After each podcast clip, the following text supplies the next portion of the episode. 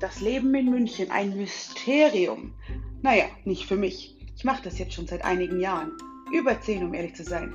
Naja, jetzt sehe ich nicht aus wie ein Topmodel und habe mir dementsprechend den Unternehmensberater als Freund geangelt. Meine Eltern sind auch keine Millionäre und leider bin ich jetzt auch keine Top-Anwältin, sondern ein ganz normaler Mensch. Und doch schaffe ich es irgendwie, jeden Tag durch den Alltag zu kommen. Mal mit Mordgedanken, mal ohne. Naja, auf alle Fälle würde ich euch gerne ein bisschen was darüber erzählen.